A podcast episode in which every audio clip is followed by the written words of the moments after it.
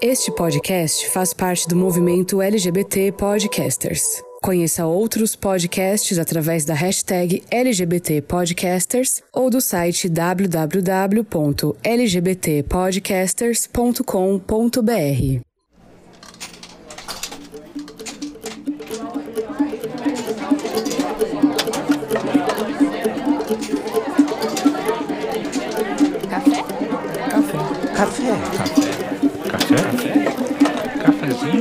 Café. Café com TDAH.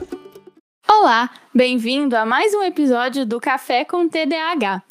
Hoje nós vamos conversar sobre um tema muito, muito massa e a gente tem convidade. Aqui é a Mari, Mariana, e aqui comigo tá a outra Mari, Marina. O que, que você tá fazendo aqui hoje, Mari? Bom, eu tô aqui hoje para a gente falar de um tema que eu conheci recentemente. E eu sou a Marina, sou uma mulher branca, a hétero do rolê. E estou aqui porque eu conheci a não monogamia depois do meu último relacionamento. Então é algo que eu acho muito bonito, mas ainda não tenho vivência. Então, é, eu, para quem não viu, né, eu sou uma mulher branca também, e no meu caso sou bissexual. E aqui com a gente está Leila, uma pessoa incrível, é a pessoa que vai ter contribuições maiores sobre o tema. Além de ler e etc. Contribuições relacionadas à vivência, né? Eu quero dizer que eu fiquei muito feliz quando Marina sugeriu você, quando você surgiu na, nas conversas. E eu fiquei muito feliz com as trocas que a gente teve lá no grupo que a gente criou para conversar sobre esse episódio. E é isso, se apresenta aí pra gente. Oi, gente, eu sou Leila, tenho 28 anos, sou do Paraná. Sou, eu vou fazer a minha audiodescrição também. Uh, eu sou uma pessoa branca, gorda, de cabelo curto, castanho. Sou bissexual, sou uma pessoa não binária, uso o pronome masculino ou neutro e estudo mestrado em educação, trabalho como professor de apoio com crianças com deficiência, sou TDAH também. E entrando já no tema de hoje, né? Eu sou uma pessoa que tem um relacionamento poliamoroso, sou uma pessoa poliamor, e é isso. Então, como já sabemos, esse é o nosso tema de hoje. A gente vai conversar um pouco sobre não monogamia, poliamor, relação aberta, esses rolês. Mas antes da gente entrar no nosso tema mesmo, eu queria que você falasse, Leila, sobre o que significa ser uma pessoa não binária para quem tá por fora desse rolê. Poderia ter um episódio todo falando sobre isso, mas resumidamente, é uma pessoa que não se encaixa dentro do padrão binário homem ou mulher.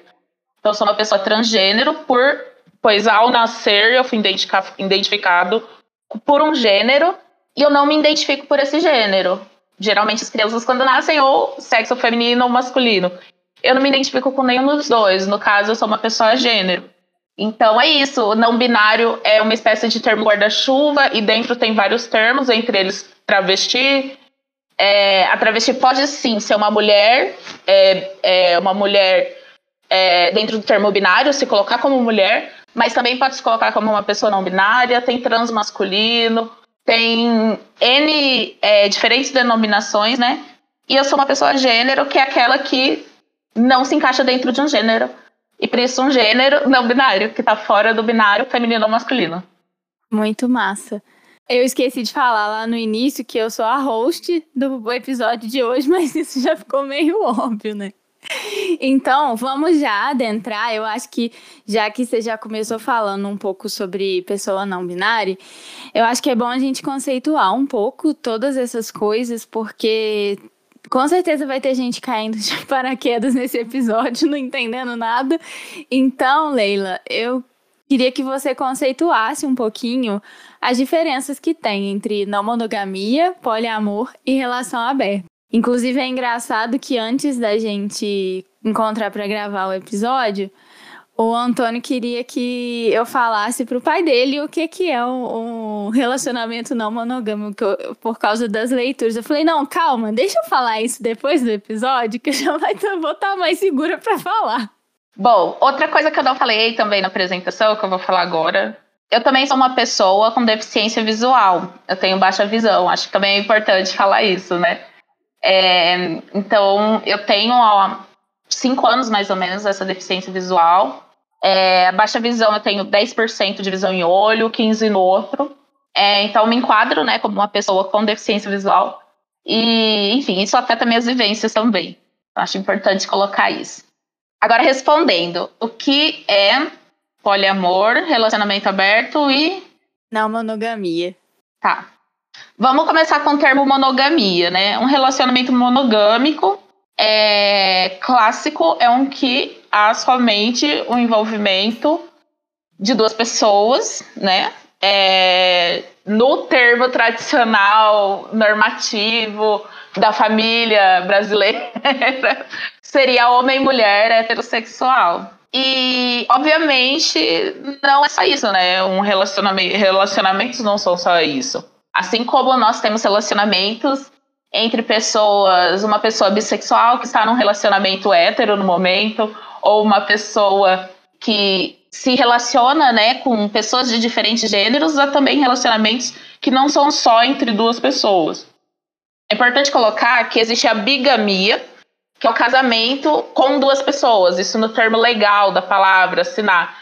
Isso existe uma lei né, contra a bigamia, que é no caso a pessoa não pode casar com uma pessoa no civil, na igreja, e depois casar com outra, isso em termos legais, né? Então é importante falar que isso é diferente de um relacionamento não monogâmico, né? É, eu posso ter um casamento oficial com uma pessoa e não ter com outra, enfim. E também aí fica aí para futuramente advogados pensarem em possibilidades de, se todos os interessados é, estiverem sabendo e tiverem conhecimento e aceitarem, por que não poder casar com duas pessoas, né? É importante tendo o consentimento e a comunicação entre todos. Mas atualmente, na, na sociedade que a gente está, é, é, assim que é colocado. Então, é importante, é, assim, o relacionamento monogâmico é aquele, duas pessoas, fechadinho. E tem o relacionamento não monogâmico. Relacionamento não monogâmico é quando há o relacionamento não só entre essas duas pessoas, né? Você não precisa amar só uma pessoa. Pensando no monogamia de casamento. Então, aí tem o relacionamento aberto, que é quando um casal, por exemplo, né? Um casal é, estão juntos e resolvem abrir o, o relacionamento, abrir o namoro, abrir o casamento. E daí você pode ficar com outras pessoas tendo envolvimento amoroso ou não. Se tiver envolvimento amoroso, nós chamamos de poliamor. Não sei se deu para entender, se ficou claro, vocês vão aí me falando. Mas então, poliamor é isso. O poliamor é a possibilidade de amar mais de uma pessoa e se relacionar amorosamente com mais de uma pessoa é, romanticamente, amorosamente, aí tem os vários termos, não só sexualmente. Então, é, e durante o meu relacionamento com a pessoa que eu estou hoje, eu passei por todas essas etapas. Então, acho que vai ficar mais claro conforme eu for contando e dando esses exemplos. Então é como se a não monogamia ela fosse um guarda-chuva maior e o poliamor está dentro da não monogamia, é isso? Isso. E a relação aberta nisso tudo é é uma coisa diferente ou tá aí junto também? É putaria! É a? Brincadeira. ah, brincadeira. É, tá dentro disso também, né? De um relacionamento não monogâmico, de um, né, de um amor único. Tá, tá, relacionamento entra dentro disso porque você pode se relacionar com outras pessoas. Aí depende sempre dos combinados que é feito entre as pessoas envolvidas, né? É muito importante os combinados. Isso é o que eu acho mais incrível, assim, que é a possibilidade de você escolher ativamente como as coisas vão funcionar, né? E não presumir quais são as regras daquela relação. Isso é o que eu acho que é mais, mais foda mesmo.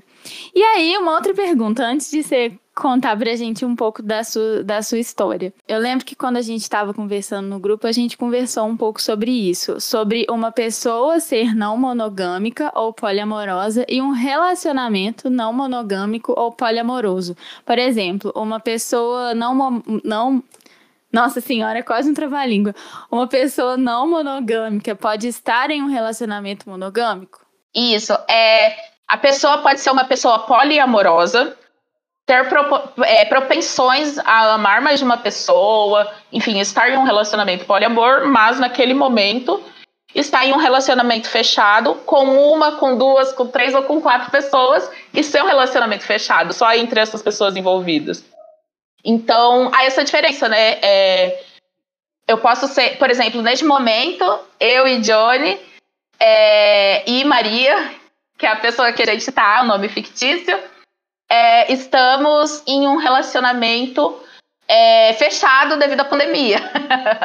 Mas assim, fechado presencialmente, né? Tem alguns, alguns umas coisas paralelas online que está acontecendo, mas a princípio é isso, né? Porque pandemia, né, gente? Então não dá para ver pessoas, enfim, e se relacionar fisicamente, mas acontece o relacionamento virtual também. É, mas pensando nesse sentido, né? Nós três podemos ter um relacionamento fechado e sermos poliamor. Porque Johnny pode amar eu e Maria ao mesmo tempo e ser uma pessoa poliamor. Eu sou uma pessoa poliamor, é, ela também, e mesmo assim é, funcionar. Então, essa é a diferença de você ser uma pessoa e estar num relacionamento. O relacionamento é diferente, né? Você pode ser poliamor e estar num relacionamento monogâmico, por exemplo. Isso pode fazer você sofrer, inclusive. É possível? É possível. Há os combinados e tudo mais, mas pode ser. Eu, por exemplo, nesse momento, se eu tivesse um relacionamento, é, nesse momento em que estou agora, né? Em um relacionamento fechado, monogâmico, eu sendo uma pessoa poliamor, eu provavelmente ia ter alguns sofrimentos relacionados a isso, né? Mas é, é tudo questões de combinado, de conversa e de acordos, né? Entre todas as partes envolvidas. Então, como eu falei antes, eu descobri a não monogamia depois do meu último relacionamento. E uma vez conversando sobre isso, uma amiga minha perguntou como é que eu poderia me considerar não monogâmica se eu não fico com ninguém. E essa é a pergunta. ok. Bom, assim como você é, pode ser bissexual ou pansexual sem, se sem estar se relacionando com diferentes gêneros, é, e mesmo é, se, sem você nunca ter beijado nenhuma pessoa, é possível você saber que você sente atração por pessoas de diferentes gêneros. Da mesma forma, você pode saber que você, em sua perspectiva, você tem essa propensão, né, a ter um relacionamento poliamoroso, por exemplo, né? Você é uma pessoa poliamor, mesmo sem estar num relacionamento. E tudo bem. E, e pode ser que quando você estiver em um relacionamento, você você leve isso seja levado em consideração, é importante que isso seja levado em consideração e, e que isso se efetive como um relacionamento não monogâmico ou não. E, e também é... Eu esqueci o que eu ia falar. Vai lá. O pitaco que eu ia dar era esse. e, e, tipo assim, eu tô num relacionamento com um homem. Eu não deixei de ser bissexual por causa disso, né? A grande invisibilidade da bissexualidade é essa. Exatamente. Exatamente.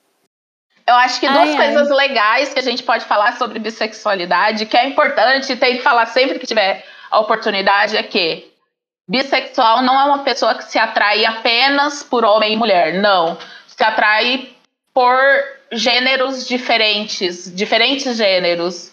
Pode ser o mesmo gênero que seu ou um gênero diferente do que você se identifica. Isso é muito importante de ser colocado. E não é porque você está em um relacionamento com uma pessoa de um gênero diferente do seu que você vai deixar de ser uma pessoa bissexual. Você vai deixar de sentir atração ou deixar de ser quem você é, que é você ser uma pessoa bi. Você não vai perder sua carteirinha bi por isso. É uma coisa que não é, é tanto isso é possível, né? Que tem a diferenciação lá entre a pessoa ser não monogâmica ou poliamorosa e estar em um relacionamento não monogâmico ou poliamoroso, porque é uma característica da pessoa. Então. Sim, e... é, você não depende né, do seu relacionamento. Pode sim, também estar ligado ao relacionamento, mas não essencialmente, né? Leila, então conta pra gente como que foi o processo de vocês, os acordos, como que foi essa coisa toda de sair de uma relação monogâmica para chegar onde vocês estão nesse momento?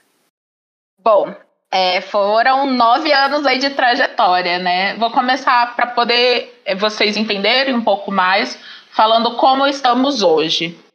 Hoje, eu e Johnny estamos há quase nove anos juntos. Vamos fazer é, nove anos, dia 21, eu acho, de julho.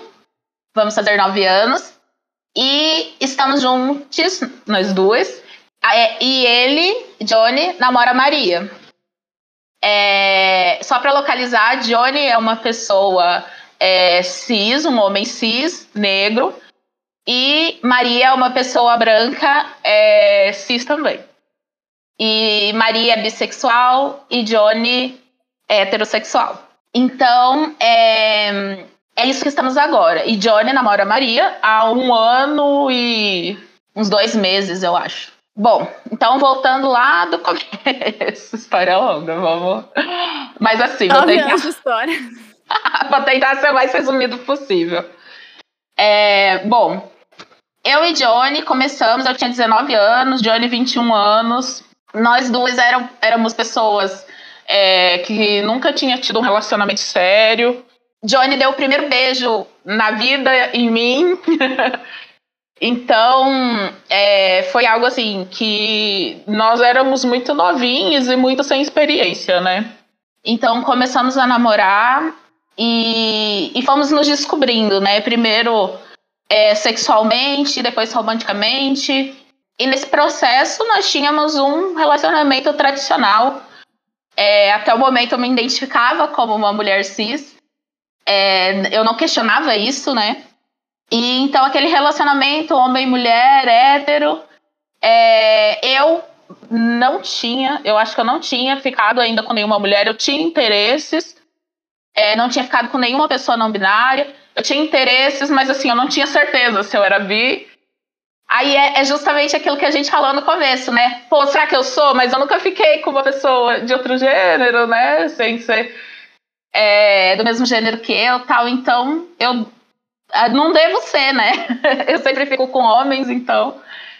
E, mas aí nesse processo é, começou que assim a gente eu ia em festas, a gente ia em momentos com amigos e tudo mais. E eu beijava algumas meninas, algumas amigas. E eu, tipo, pô, eu gosto, né? Eu realmente gosto.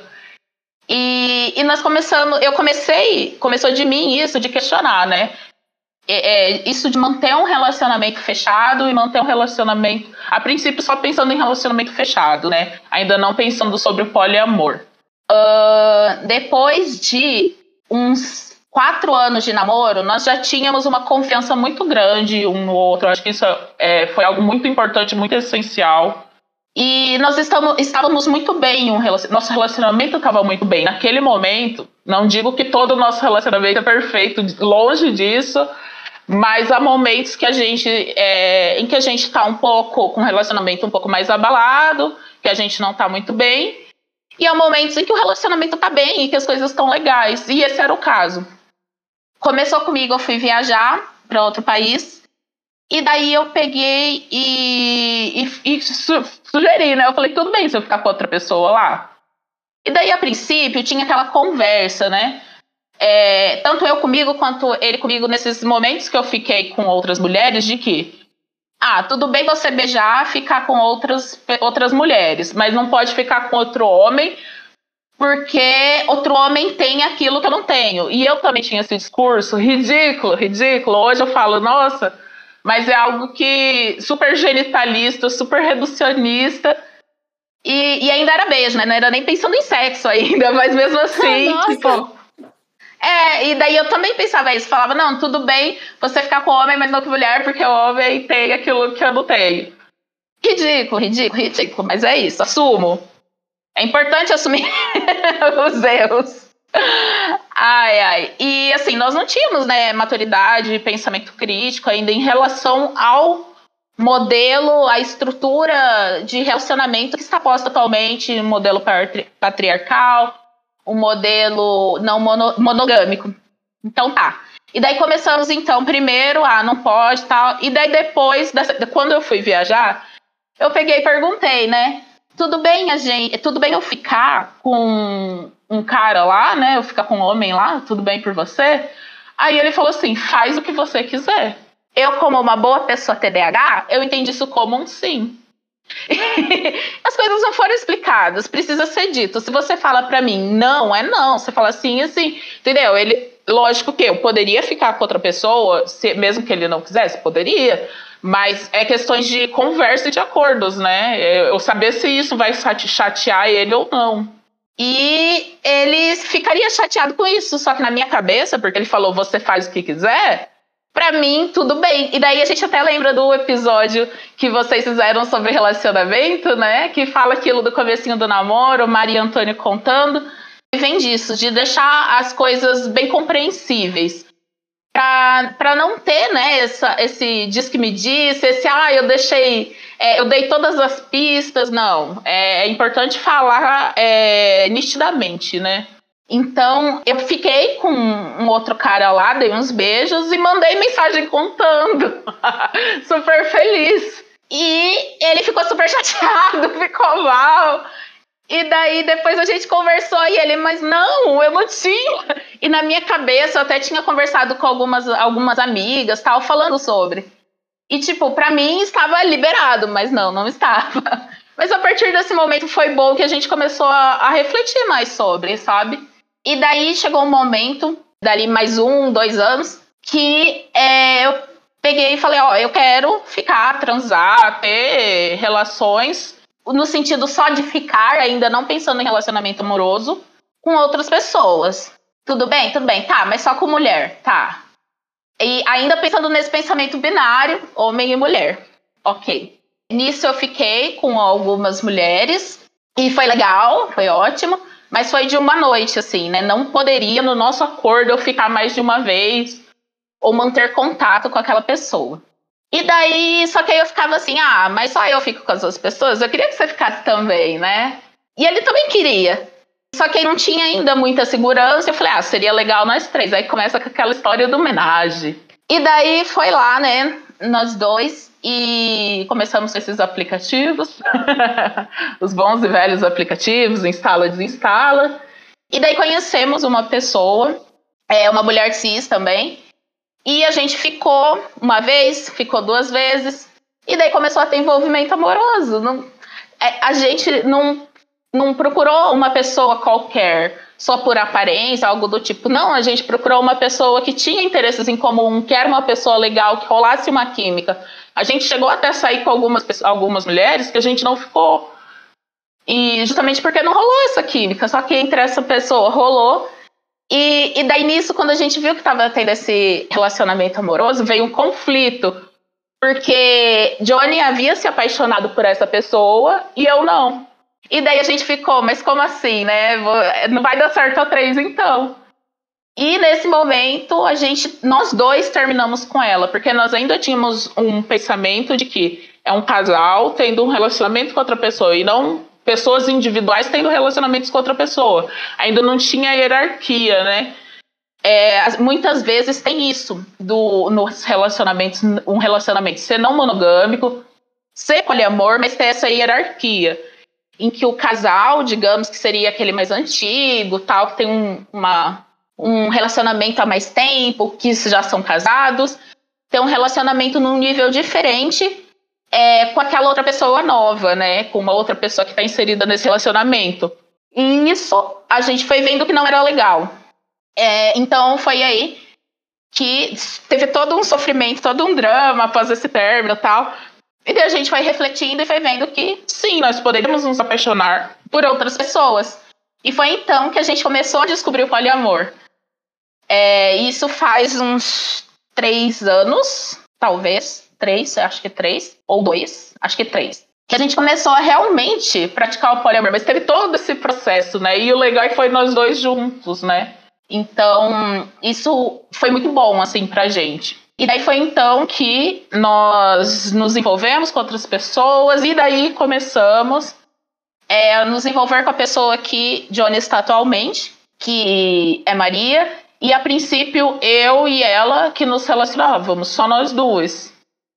E tínhamos esse relacionamento com nós dois e ele não estava envolvido. Inclusive, é, a gente começou a namorar e nós duas começamos a namorar e eu continuando com Johnny em um casamento. Nós moramos, isso é o que eu não falei, nós temos um casamento, moramos juntos há uns cinco anos. Então, nós temos é, esse, esse casamento. Então, Johnny estava comigo e eu estava com Johnny e com ela. Mas em determinado momento, aí também aconteceu de Maria e Johnny se apaixonarem.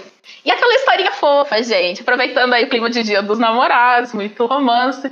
E é, começamos os três, então, a nos relacionar. Mas não era um relacionamento com três pessoas.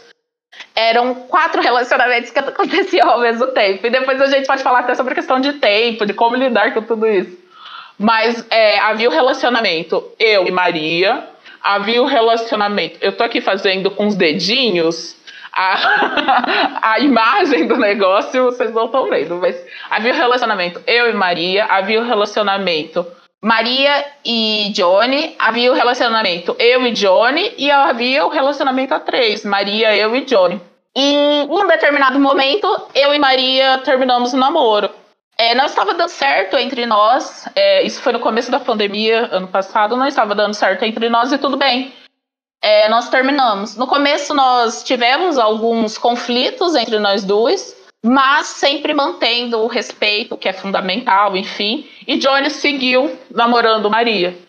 Então, no momento, é, eu tenho algumas conversas, alguns crushes online que ainda não puderam, né?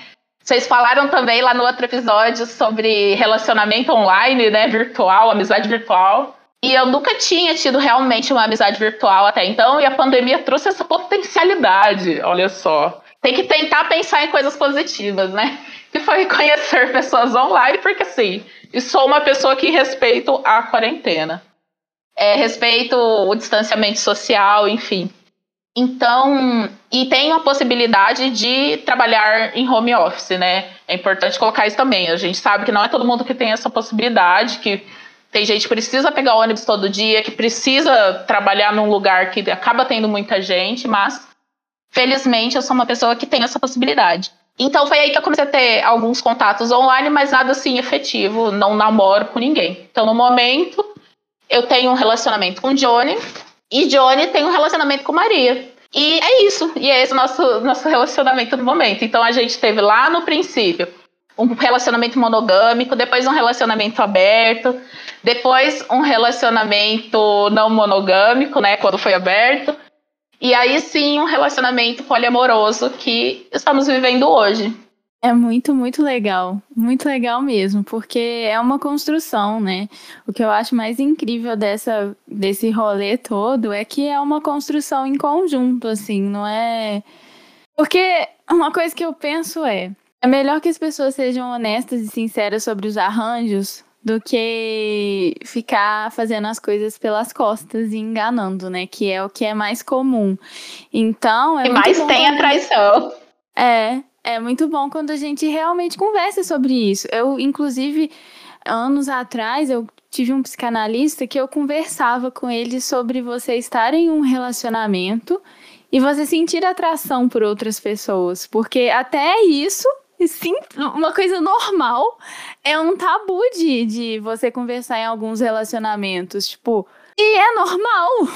Oi, a gente tem vontades, a gente tem desejos e é muito bom saber que existe a possibilidade de outras coisas que não são o que é imposto pra gente. Então, e uma outra coisa que eu acho legal também de comentar eu acabei lendo uns textos que Leila indicou uma revista muito massa e eu li alguns textos. Depois a gente vai deixar link na descrição para quem quiser olhar.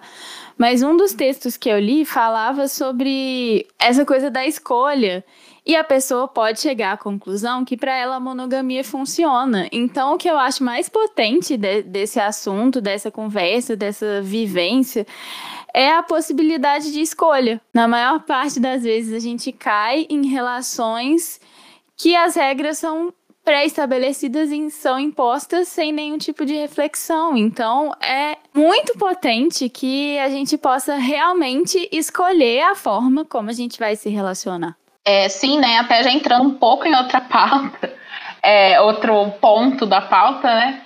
É essa questão de não ter é, representações e assim representações mínimas, né? Até que a gente fala que às vezes é estereotipada, ainda são muito poucas, mesmo as estereotipadas. Na, na mídia, né? No, nos meios de comunicação, na nossa vida, acaba que a gente tem, é, conhece somente os contos de fada quando a gente é criança e tem aquilo, um relacionamento fechado, viveram felizes para sempre, homem e mulher. E é isso, e não há nada além disso. As histórias sempre terminam com se casaram e viveram felizes para sempre. Mas o que acontece depois, né? Então, é, é algo que pode ser que muitas pessoas vivam esse dilema, vivam em um relacionamento não monogâmico.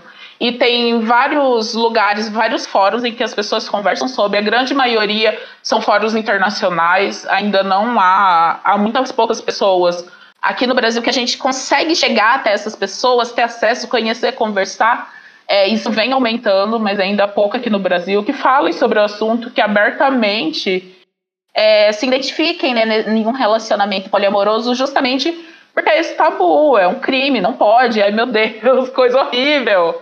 E não é assim, né? Nós somos pessoas que amamos, simplesmente. E amamos muito de verdade e e com liberdade, principalmente com respeito à, à outra pessoa envolvida, né? Res, respeitando também o, a si mesmo, que é algo muito importante, respeitar a si, nos, os seus limites, ter esse autoconhecimento e também da outra pessoa.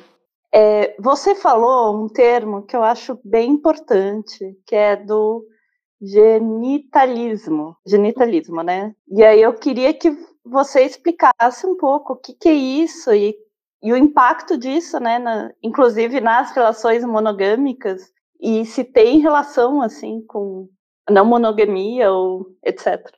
Sim, é, o genitalismo é quando a gente tem esse foco na genitália, né? No pênis, na vagina, enfim. E esse foco na genitália, assim como o falocentrismo, por exemplo, né, que é o foco no pênis, no falo masculino, como símbolo de poder, o falo que é considerado masculino, né? Vamos deixar claro aqui, mas que nem sempre é masculino.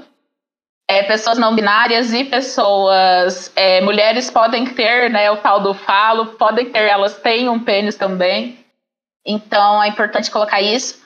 Mas é esse foco na genitália, onde a gente acredita que um relacionamento só é consumado. Antigamente até tinha esse termo, é, consumado entre aspas, né? Antigamente até tinha esse termo em termos de lei mesmo quando há o ato sexual. E aí, ato sexual a gente coloca penetração, pênis, vagina. Como se sexo oral, como se masturbação recíproca não, não fosse sexo, né? Mas isso daí não são só preliminares? Eu tô zoando. Né? Tem que, é só preliminar, não é mais nada. Então, se não tem a penetração pênis, você é virgem para sempre. Coitadas das lésbicas. Exato. Então, assim, é, pessoas que podem ser é, um homem e uma mulher com vagina, por exemplo, ou uma pessoa não binária e um homem ou uma mulher com vagina. Então não faz sexo porque não tem o pênis? Não, é, não é, não é assim, né? O, é, isso são invenções e convenções sociais que foram sendo construídas, né, durante a história e, e, isso, história patriarcal e mais, mais recentemente capitalista.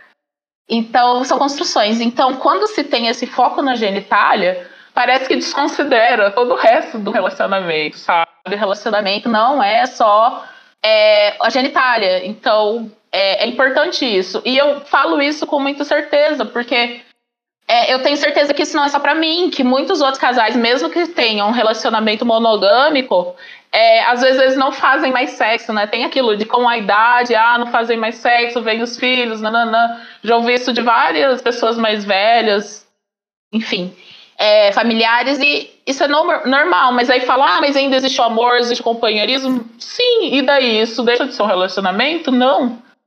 É, e outra, é importante colocar que o relacionamento não é só sexo. Tem pessoas que se relacionam e são pessoas assexual.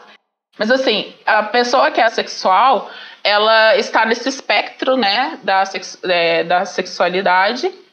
E ela pode ser, pode não se interessar, não querer fazer sexo, e mesmo assim ter, ter um relacionamento romântico, ter todo o contexto que a gente conhece de namoro, estar comemorando hoje o Dia dos Namorados.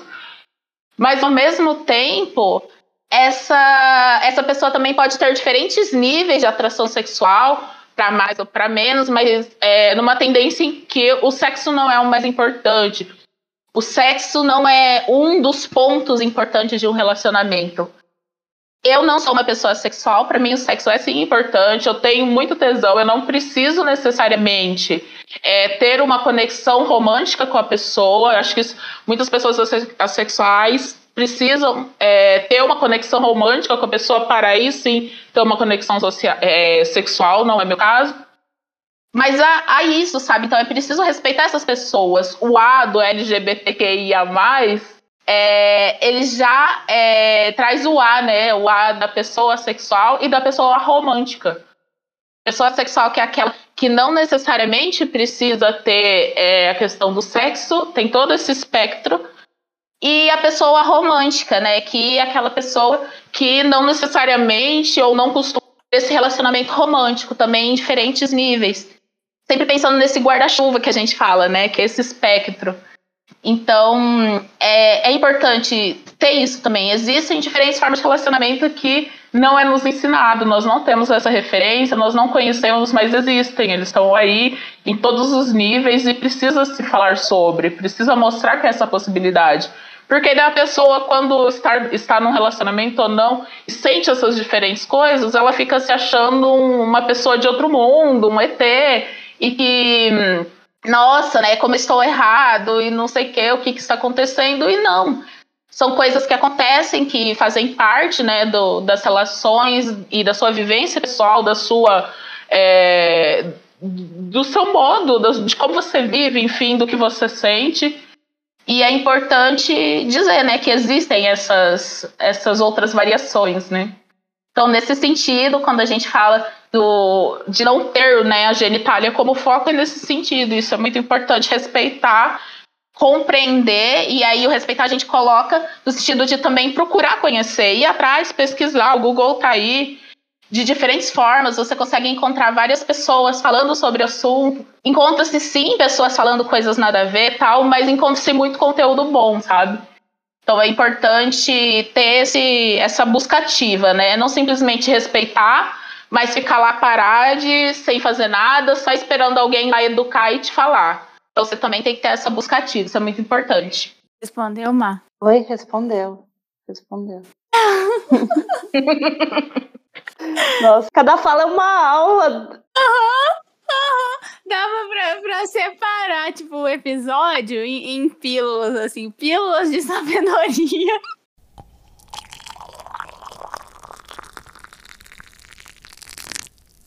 Então, o que, que me incomoda, né? Agora eu vou falar da, da minha vivência mesmo, que seja até um pouco dentro da minha cabeça, né?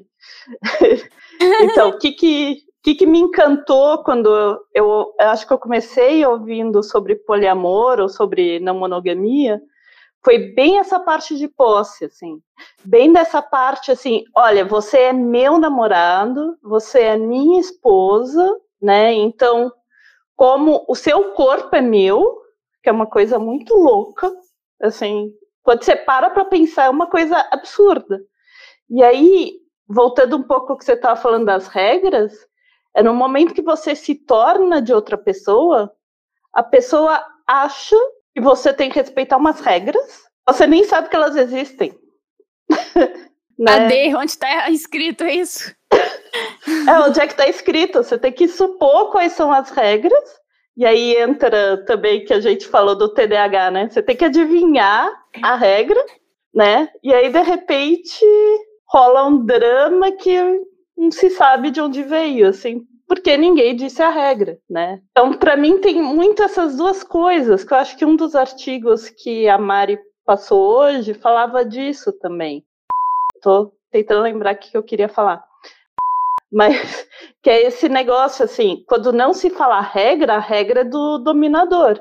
E quem normalmente é o dominador numa relação heterossexual é o homem. E aí, para não criar conflito, existe essa coisa de submissão. Então, esse negócio do poder, que é muito ligado com posse e muito ligado sobre coisas subentendidas, que é muito ligada de a gente aprender também, né? Que você comentou também dos contos de fada, né? É, a gente aprende que se a gente fizer tudo bonitinho, a gente vai casar e ser feliz para sempre. E aí você aprende que eu só fiz tudo bonitinho se eu tô casada. Se eu não tô casada, eu fiz algo de errado. Eu acho, vê se eu tô viajando, mas me parece que a monogamia é ótima em servir o patriarcado. É ainda pior se a gente pensar que ela é ótima para servir ao patriarcado, enquanto os homens não são monogâmicos. É ótima para as mulheres ficarem submissas. Sim, é no sentido de que existe uma monogamia dita, mas não, não é feito isso. E muitas vezes é escancarada e é aquilo em que só o homem pode ficar com outra pessoa e a mulher do relacionamento não, sabe? E ela tem que perdoar e ter paciência. E isso acontece muito, né? É, é raro, mas acontece sempre. Então, é algo que. É, é isso, assim. Isso tem muito a ver com o negócio da posse mesmo, né? E esse negócio, assim, se ela reclama, ela tá gerando conflito e não pode gerar conflito. Sim, sempre precisa haver uma adaptação ao que está colocado, né? E não um pensamento crítico ao e reflexivo em relação ao que acontece, porque às vezes a coisa, o relacionamento pode ser bom e é importante você perceber isso, mas ao mesmo tempo sempre há as críticas, né? Sempre há possibilidades diferentes em que você consiga ver não a crítica, que seria é, é, esse exercício de você ver o que poderia melhorar, que seria o pensamento negativo, digamos, e a potencialidade, que seria, digamos, aquilo que coloca como pensamento positivo, né? Então, essa, esse movimento entre é, é, essa crítica e essa potencialidade é algo importante, né? Porque o corpo meu não é da outra pessoa. Isso já é muito falado no feminismo, de que o corpo é meu, né? Meu corpo, minhas regras, mas ao mesmo tempo, em um relacionamento, é, e, e, não só em relacionamento entre homens e mulheres, relacionamento entre mulheres também reproduz essa lógica patriarcal, né? Relacionamento entre pessoas é, de diferentes é, de gêneros, de, normalmente pessoas não binárias, já são pessoas que estão mais fora dessa, dessa binariedade e dessa normatividade, né? É, é, importante colocar isso, né? Mas também pode e acontece de reproduzir esse, essa, esse, essas tensões, né? essas coisas que é de não haver tensão, que é do de, dessa questão de posse, do relacionamento e tudo mais. Então, é, essa consciência, né? Ter, ter essa consciência de que é, isso de o corpo é meu ser expandido para diferentes es esferas, né? É, lógico que respeitando o espaço do outro e sempre respeitando o corpo do outro. E daí entra e o, o, nosso, o meu relacionamento, por exemplo, né? Aqui falando especificamente da minha vivência. É, então, assim, mas que a gente pode trazer isso com outras questões e transformar isso numa experiência que pode ser compartilhada aí com o coletivo, né? Então, quando há essa noção de que é o meu corpo e que há minhas vontades e eu respeito a, a minha individualidade, mas ao mesmo tempo é, eu respeito a existência do outro e outra pessoa se respeita e se conhece, a gente consegue ter um relacionamento que daí não é tão baseado nisso de posse. Mas é claro que não é tudo perfeito. Há momentos de ciúme, sim. Mas não é uma coisa é um momento, sabe, em que se é conversado, que se é compreendido, eu compreendo, eu paro para pensar por que, que eu estou sentindo ciúme disso, o que está desconfortável para mim isso. Terapia é sempre importante, gente, psicólogos, amo todos, é, é sempre importante.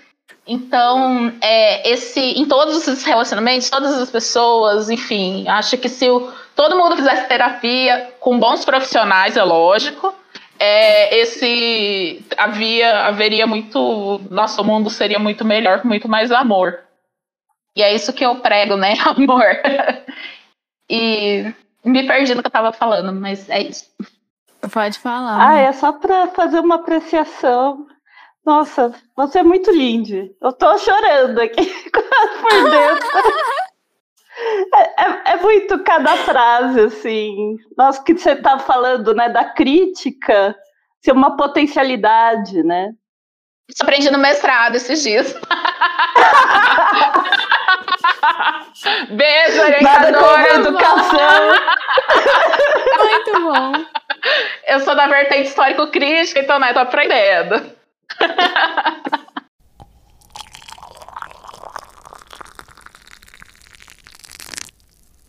Eu tenho muito nervoso, sempre tive. Sempre não, né? A gente tem, passa por umas ilusões quando a gente cresce assistindo filme da Disney. Mas eu sempre tive um incômodo meio forte, assim, de coisas do tipo: ah, você é o amor da minha vida, eu não viveria sem você. É, essas coisas muito hiperbólicas, muito exageradas, isso sempre me incomodou. Eu acho que isso tem um pouco a ver com essa coisa da posse também. Não, cara, eu não quero ter um amor da, da vida, não, pelo amor de Deus. Eu tenho um coração muito grande, eu posso amar muita gente para ter um amor da minha vida. Af, pelo amor de Deus. Mas enfim. Aí, eu acho que isso entra num negócio também, Má, que você falou com a gente no grupo sobre essa coisa da não hierarquia das relações, que às vezes um casal romanticamente, afetivo, sexualmente, não sei, não ser mais importante do que outras relações que a gente tem na vida, porque eu acho que é a partir disso que a gente percebe que tem muito amor dentro da gente, então ele pode expandir para outros lugares. Isso que eu ia falar, é, acho que Mar, Mar, Marina, Mari, Mari falou sobre isso, né? Sobre o quanto se dá mais importância a um relacionamento romântico do que a relações ditas de amizade, né? É, e eu levantei esse ponto porque foi um negócio muito presente para mim, desde ter essa regra não falada, né, que ah, em tal evento você tem que passar com o teu cônjuge, né? E também, né, às vezes você fala assim, não, mas tal pessoa está precisando de mim, por que, que eu não posso estar com essa pessoa, né? Não, mas você precisa estar comigo porque você é minha, né? É dia e dos aí... namorados, tem que ter um jantar, um presente, um negócio lá com Isso. a pessoa que você namora. Aí, aí depois o que eu descobri é que realmente relacionar romanticamente não é o mais importante, né? É gostoso, né? Não vou dizer que eu não sinta falta, mas sinto falta de me relacionar romanticamente com uma pessoa. E o que eu percebo hoje é que a vida até tá mais rica, assim. E aí, na, na minha ideia, quando surgir, né, esse possível relacionamento romântico, só seja uma característica do relacionamento, não seja o mais importante, né? Entre todos que eu tenho, vou ter esse que sei lá, eu tô apaixonada ou por esses. ele. Que, é, ou desses. Que eu estou apaixonada por essas pessoas, né? E que é tão importante quanto vocês duas, por exemplo, né? E também nem conheço, mas já amo e podem ser tão importantes quanto um futuro e conge. Ah, funciona. Conge é uma palavra muito boa, gente. Conge. Conge é muito bom. Então, assim, o futuro e conge ou ex-futuros conges não poderão ser mais importantes, assim.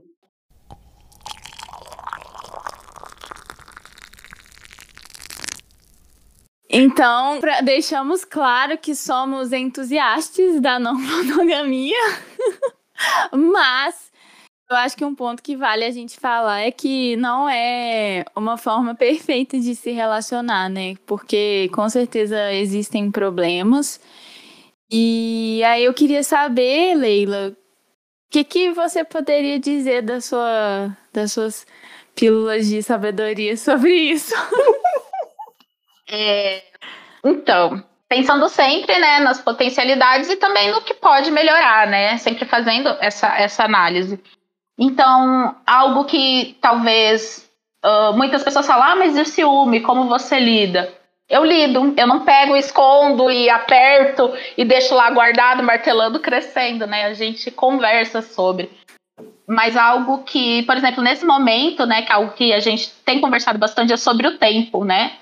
É, como dividir o tempo entre as minhas coisas, por exemplo, Johnny, né? Entre, é, entre as coisas dele, entre o relacionamento comigo e o relacionamento com Maria. Como que é isso, né? E daí vem N críticas, e a gente tem alguns textos né, de pessoas é, pretas, pessoas periféricas que falam, que rebatem isso, né, porque é muito se colocado que é algo muito elitista, pensar em não monogamia, que, que pessoas talvez que é, não, não têm é, condições financeiras, que precisam trabalhar o dia todo, não conseguem pensar nisso.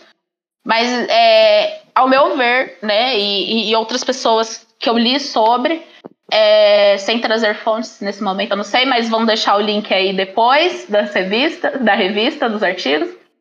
Mas é, é que esse exercício crítico mesmo de pensar e de articular é, é, algo que deveria ser mais estimulado na nossa sociedade, não é.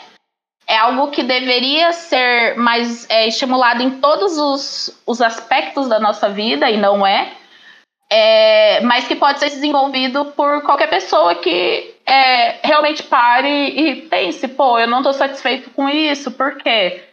E a gente, assim, levar a palavra. eu estou aqui trazendo a palavra da não monogamia, né? Do poliamor. Enfim, é, levar o conhecimento também, mostrar que há possibilidade. É, tá, pensando nos problemas. É, é isso, né? De, de, como eu vou dividir esse tempo, né? Então, a gente. Acontece, por exemplo, de, tem dois dias da semana que é, Johnny dorme com Maria na casa dela e ele dorme lá e eles é, ficam juntos nesses dois dias, juntos, nesses dois dias. Nos outros dias da semana, como nós moramos juntos, estamos aqui. Mas também não é por isso que, digamos que os outros cinco dias da semana é eu e ele juntos. Não. Por quê? Porque ele também tem o tempo dele, né? O tempo que ele precisa estar com ele. Então, é, é, muito isso de acordo e aquilo que a gente falou no começo também, né? Datas importantes é nesse sentido, né? De conversar, procurar ser importante para quem é importante, como que é. E assim, sempre dialogar, sabe? Então, hoje Johnny fala assim, nossa, eu já com duas pessoas, eu não daria conta de mais uma, de dividir meu tempo, né? Mas assim, é, é algo que se acontecesse de se apaixonar por outra pessoa, esse relacionamento poderia ser mantido mesmo que não visse todo dia. Mesmo que visse, que nem a gente faz, que nem Marina falou com um amigo. É, tô lá com meu amigo e a gente fica um ano sem se ver e daí a gente se vê e parece que é a mesma coisa.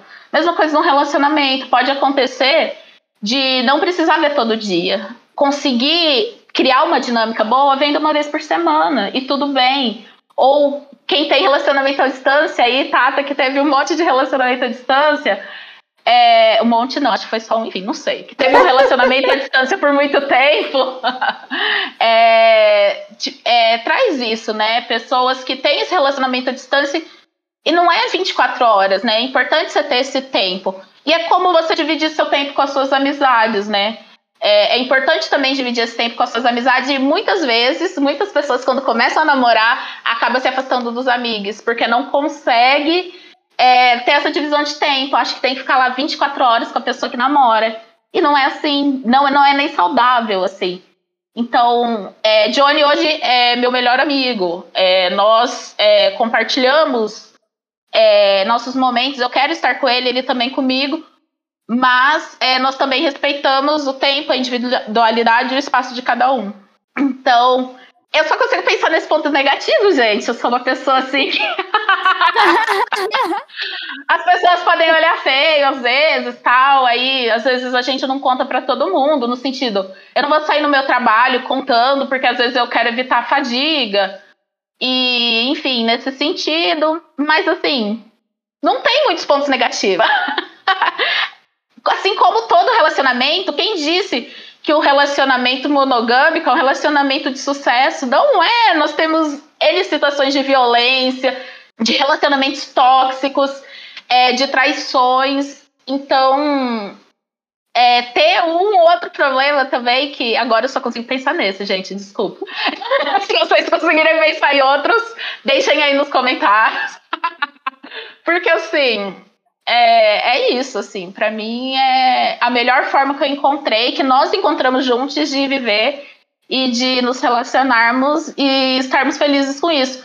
Não são todos os momentos, 100% do tempo, viver felizes para sempre, não. Mas são momentos que a gente constrói e que nós temos juntos. Momentos bons de alegria, de tristeza, mas momentos em que nós podemos ser nós mesmos e ter quem a gente gosta por perto. Isso é fundamental. É uma das coisas que, quando eu converso, né, eu encontro, é falarem de, ah, mas aí tem que conversar, né? Aí, ou de tipo, mas um vai ter conflito. Então, assim, vai ter conflito, como todo relacionamento, mas é um relacionamento que se parte do princípio que vai ter conflito. Quer dizer, pela ideia que eu é tenho. Bom. O conflito nos Cara. ajuda a crescer. Eu gosto muito de conflito. eu sou uma pessoa que as pessoas falam, nossa, você problematiza tudo. E eu falo, sim, isso é, não tem como não problematizar, isso é tão legal, tão importante, faz a gente crescer tanto. Mas eu, eu tô morrendo de rir aqui internamente, porque você começou falando, mas vai ter que conversar. e é muito assim, as pessoas têm medo de conversar, mas tipo, claro que vai ter que conversar. Como é que você resolve qualquer coisa, né? Pelo amor de Deus. e algo assim que eu... a gente já fez terapia de casal, por exemplo. Depois desse lance de a gente descobrir que não tinha como a gente não se envolver romanticamente, a gente teve essa crise, tipo, e agora? E a gente foi fazer terapia de casal. Foi muito legal que a nossa terapeuta, ela falou, nossa, vocês são o melhor casal que eu tive, os mais divertidos. Porque todo mundo veio aqui, fica olhando feio um pro outro, é, não sabe o que falar, não fica com essa dificuldade de comunicação. E vocês não, vocês falam. Vocês precisam é, ter esse autoconhecimento, né? E a gente foi, teve algumas sessões que a gente foi se descobrindo e colocando coisas que ela veio trazendo que a gente não tinha pensado. E, é isso, sabe? É, é, é, muito importante a comunicação, o autoconhecimento. Então, algo que já me foi também como, pode ser pensado como uma dificuldade, como algo que traga mais conflitos, é a questão de filhos, né? No momento, nós somos pessoas que não queremos ser filhos, no momento. Eu sou uma pessoa que jamais quero gerar um filho uma criança, é, um filho, né? Eu não, não tenho esse desejo, não vou gerar, mas tenho vontade de futuramente adotar. E, nesse, e pode ser que eu me relacione com alguma pessoa que já tenha, por exemplo, uma criança ou né, um adolescente, enfim, ou que queira ter e tudo bem, sabe? É questão de conversa. Então, se digamos que Johnny e Maria tenham um bebê, né? Maria engravide e tenha um bebê a gente vai ter que conversar, vai ter que parar e pensar como que vai ser melhor. É melhor, então, eu e Johnny deixar de morar junto e Johnny morar com Maria e nós termos essa, é, essa flexibilidade de um ir para casa do outro é, para ser melhor para a criança, né? Ter duas pessoas, ou nós vamos conseguir morar os três juntos é, de uma forma que fique confortável para todo mundo? Como que a gente pode descobrir isso, né? Então é assim, a descoberta, é a gente e pensando e repensando sobre nossa vida, sobre nossas vivências, e, e sair dessa corponormatividade, dessa heteronormatividade, dessa cisnormatividade, dessa normatividade, disso que é sempre colocado como a caixinha certa que tem que ser seguida. E não é, sabe? Para mim, tendo o amor como base, o amor como princípio, o amor por si, o amor pelo outro, e não só pela outra pessoa que estou em relacionamento, mas pelas em um relacionamento, mas pelas outras pessoas também para mim é assim, se todo mundo tivesse isso como base, a gente não teria guerra, né? Então, enfim. então, esse detalhe que você falou sobre filhos, eu também acho que é um não problema. Por que, que eu acho isso? É porque hoje em dia, na família heteronormativa, né, em que as pessoas, nessa monogamia, né, de várias monogamias em sequência, às vezes as crianças têm muitos pais, muitas mães desses novos casamentos. Então, eu sou uma pessoa que eu tenho quatro pais, vamos dizer assim. Mãe, um pai, um padrasto, uma madrasta. E é muito difícil reunir os quatro, por exemplo. Mesmo que, sei lá, eu, eu conheço de 25, 30 anos, e mesmo assim, então veio aquele negócio, assim, esse problema ele já existe. Essas famílias, né, que entra gente, sai gente, elas já existem. Sim. Só que você pode conversar, você pode um conversar. Você pode pressupor que algo é óbvio sobre a criação daquela, é, daquela criança, daquele jovem. Pode pressupor como as outras pessoas estão se sentindo, como se fosse algo óbvio, mas pode ser que não seja isso, né? Então é isso, a, a conversa mesmo. E assim, eu não posso falar como uma pessoa que tem um filho nesse momento. Quem sabe futuramente eu adote aí umas três crianças é, e, e eu esteja aí, daí eu posso falar desse ponto de vista. Mas eu posso falar como uma pessoa que é filho, né? Eu sou filho. Então é isso, sabe? A gente vive, a gente viveu certos conflitos que mesmo dentro de um casamento em que o casamento existe e não há o divórcio, né? É, há N situações que ferram a nossa cabeça. Eu acho que assim, Freud já dizia, né? Eu acho, sei lá, que essa questão dos pais, né? então, assim, várias situações que, que, que, existem, né? Vários problemas. Então, não é porque eu tenho uma forma diferente de me relacionar que isso vai prejudicar a criança. Muito pelo contrário, ao meu ver, sabe? É, mas o problema não. Aquela pessoa, né? O problema não somos nós. o problema é a sociedade. Então, vamos no nosso trabalho de formiguinha e abrindo novas possibilidades, abri tentando abrir a cabeça das pessoas, né, que ainda votam em fascistas e, e que ainda é, são super a favor do neoliberalismo, mas vamos fazendo nossa, nossa parte e continuar lutando, né, para que possamos continuar tendo o direito de viver, de existir e de viver, né, para além de sobreviver e também sobreviver, porque, né, é isso. Olha só, eu acho que foi. Tem um foi, ponto aqui, mas eu acho que não precisa falar, que eu acho que já ficou muito claro.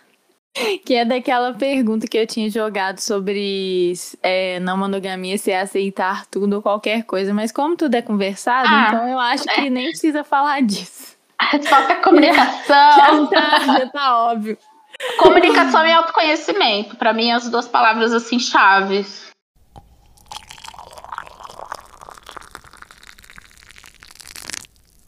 Então, eu acho que é isso tudo. É... Acho que conseguimos cobrir bem a pauta. Eu tô impressionada. A gente não fugiu tanto. então tá muito bom. Quero agradecer, Leila, muito, muito por todas as pílulas de sabedoria, por ter topado gravar com a gente, por estar aqui. E não tem nem palavras. É, foi emocionante. Foram muitas risadas, muitas, muitos aprendizados e momentos de arrepio, de uau, caramba. É, muito obrigada de verdade. Fica à vontade para fazer o seu jabá, falar onde as pessoas te encontram. Se você quer que as pessoas te encontrem, porque você pode ficar à vontade se você não quiser que ninguém te encontre. Podem me encontrar. É... Bom, primeiro, muito obrigada, né, a todos. E que essas pílulas não fiquem só em pílulas, né? E que quem está ouvindo possa ir além, né? Pegar esses termos e pesquisar, esmiuçar, ter essa busca mesmo por, por entender, por compreender. Eu sempre falo que é muito importante seguir, acompanhar nas redes sociais e na vida, nos trabalhos, enfim pessoas que falam sobre é, diferentes aspectos, né, que às vezes não faz parte da sua vivência, mas acompanhar também essas pessoas, né, quem fala sobre si. Então, se eu quero é, saber mais sobre deficiência visual, por exemplo, eu, o, o, principal é eu seguir pessoas com deficiência visual, e daí não só as pessoas com deficiência visual que falam sobre deficiência visual, mas também que falam que também falam sobre diversos outros assuntos, né? Aqui hoje, por exemplo, eu estou falando sobre poliamor. Então, é, isso é importante, sabe? É ver, perceber toda a subjetividade dos sujeitos. Então, e eu falo sobre isso lá nas minhas redes sociais um pouquinho, trago algumas coisas. É, enfim, é, meu, eu uso mais, o Insta, é o que eu mais uso, né? O Instagram é LeilaPCD. PCD é de prof, a sigla, né? De normalmente é usado como pessoa com deficiência. Eu adaptei para prof com deficiência. Então é LeilaPCD. Muito bom, vai estar tá na descrição o link, tudo certinho. Pode pôr o é... arroba lá também, se quiser. Ah, eu Quero dizer que a gente vai deixar nos links também a revista que Leila indicou. Tem uns textos muito legais. Eu vou colocar, eu acho que é uma boa colocar um, o primeiro texto que você mandou, que é sobre a mulher negra falando sobre isso, que tem toda uma questão de solidão da mulher negra que a gente não tem lugar de fala para falar, mas que é um texto muito legal também. E da revista em si, eu li uns quatro ou cinco textos. Eu queria ter lido mais, mas eles eram muito grandes. Teve um texto que eu gastei, acho que quase uma hora para ler. Aí eu falei, é, não vai coisa. dar. Pode. É, que você falou, a gente não tem lugar de fala. A gente tem, a gente tem o nosso lugar de fala. O importante é a gente não sobrepor as vozes de quem está falando por si. Mas sim, nós temos, nós estamos aqui nesse momento no nosso lugar de fala, nesse podcast. Então, é, é importante a gente falar, a gente não se aprofundou no tema, por nós não termos vivências específicas sobre, porém, nós vamos trazer o artigo que fala sobre isso, que é muito importante, que é escrito por uma mulher preta, uma mulher negra, que, que fala sobre isso. Então, também nesse sentido, assim, acho que fica mais legal de colocar. Obrigada. Bom, então, obrigada mais uma vez. Muito feliz, muito feliz você ter aceito o convite. Né, eu já quando foi sugerida a pauta, eu já pensei, hum, vou convidar Leila. Sem ela, não tem esse episódio. e é isso, muito obrigada. E vamos para o próximo. Tchau, até a próxima. até a próxima vez que vocês me convidarem. Má, e quais são as redes tá. do Café com TDAH? Você pode nos achar no Instagram com tdh.café, no Twitter, tdh underline café. E se você for daquela época que ainda se manda e-mail, você pode nos mandar e-mail em eu tenho arroba tdh.café. Vocês falaram que seria o mês em que se convida pessoas LGBTQIA para estar no programa. Isso não é no mês de junho? A gente tá em junho. O dia dos namorados não é em julho? Ou é em junho? Não, junho. É sábado. Ah. gente, eu não sei se eu tô com mais fome, com mais sono ou com mais vontade de tomar banho. Ai, que dó. Eu almocei. Eu almocei antes de começar a nossa gravação, era sete e pouco. Acho muito bom quem almoça nesses horários alternativos. Isso porque eu acordei cedo, é que eu esqueci de comer hoje.